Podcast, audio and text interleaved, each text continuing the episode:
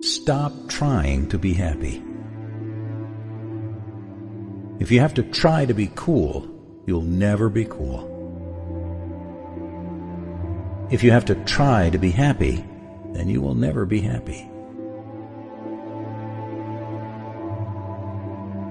Maybe the problem these days is that people are just trying too hard. Happiness, like other emotions, is not something you obtain, rather something you inhabit. Research shows that people who focus their energy on materialistic and superficial pleasures end up more anxious, more emotionally unstable, and less happy in the long run.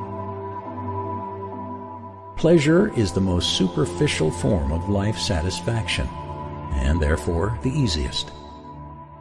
Pleasure is what's marketed to us.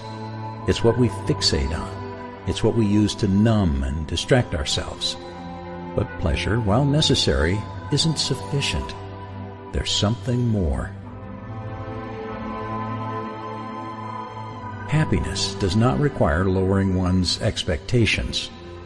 People are becoming unhappier because we're all narcissistic and grew up being told that we're special, unique snowflakes who are going to change the world.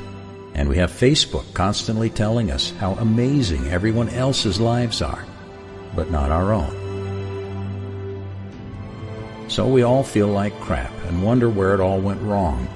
Oh, and all of this happens by the age of 23. Sorry, but no. Give people a little more credit than that. The failure to meet our own expectations is not antithetical to happiness. And I'd actually argue that the ability to fail and still appreciate the experience is actually a fundamental building block for happiness. If you thought you were going to make $100,000 and drive a Porsche immediately out of college, then your standards of success were skewed and superficial. You confused your pleasure for happiness. And the painful smack of reality hitting you in the face will be one of the best lessons life ever gives you. The lower expectations argument falls victim to the same old mindset that happiness is derived from without. The joy of life is not having a $100,000 salary. It's working to reach a $100,000 salary and then working for a $200,000 salary, and so on. So I say raise your expectations. Elongate your process. Lay on your deathbed with a to-do list a mile long and smile at the infinite opportunity granted to you. Create ridiculous standards for yourself and then savor the inevitable failure. Learn from it. Live it. Let the ground crack and the rocks crumble around you because that's how something amazing grows. Through the cracks. Happiness is not the same as positivity. Chances are you know someone who always appears to be insanely happy, regardless of their circumstances or situation. Chances are this is actually one of the most dysfunctional people you know. Denying negative emotions leads to deeper and more prolonged negative emotions and emotional dysfunction. It's a simple reality. Shit happens. Things go wrong. People upset us.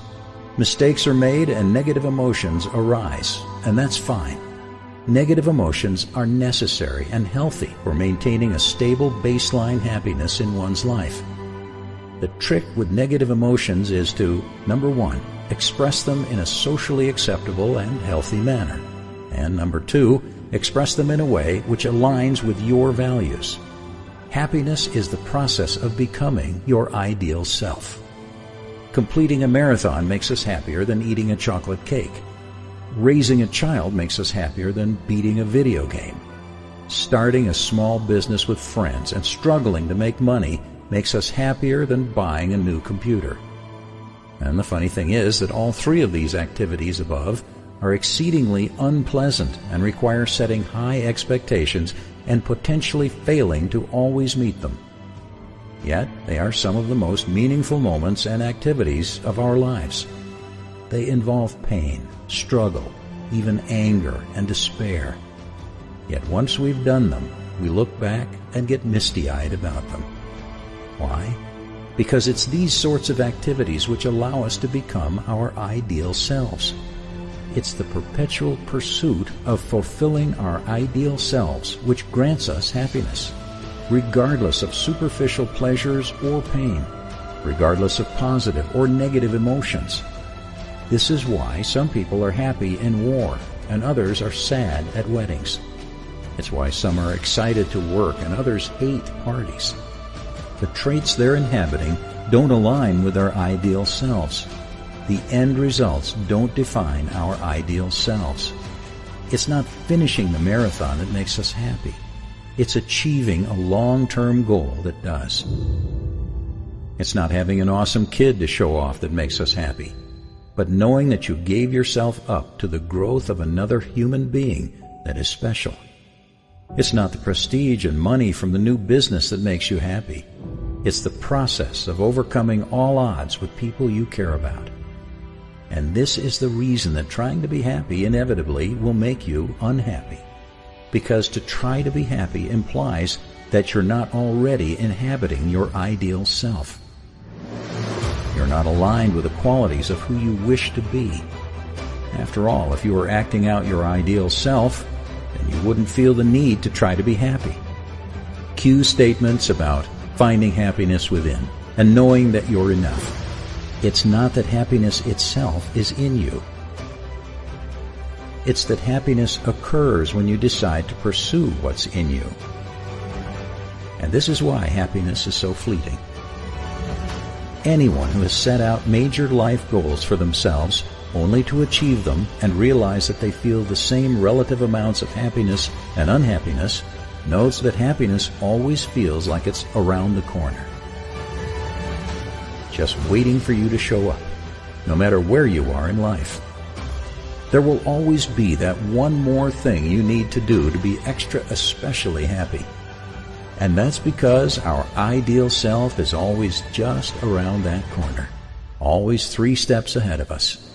We dream of being a musician, and when we're a musician, we dream of writing a film score.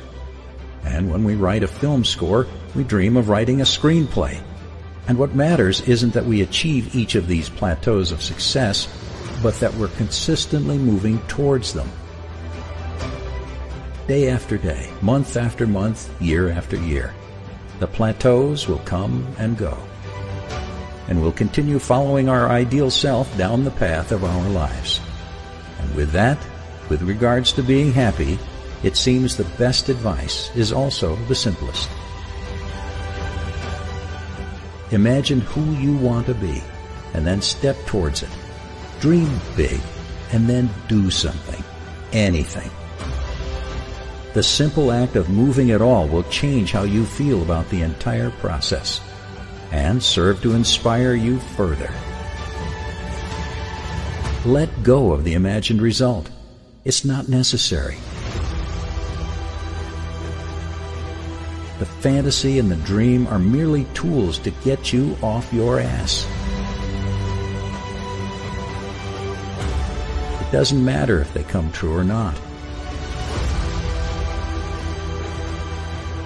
Live, man. Just live. Stop trying to be happy and just be.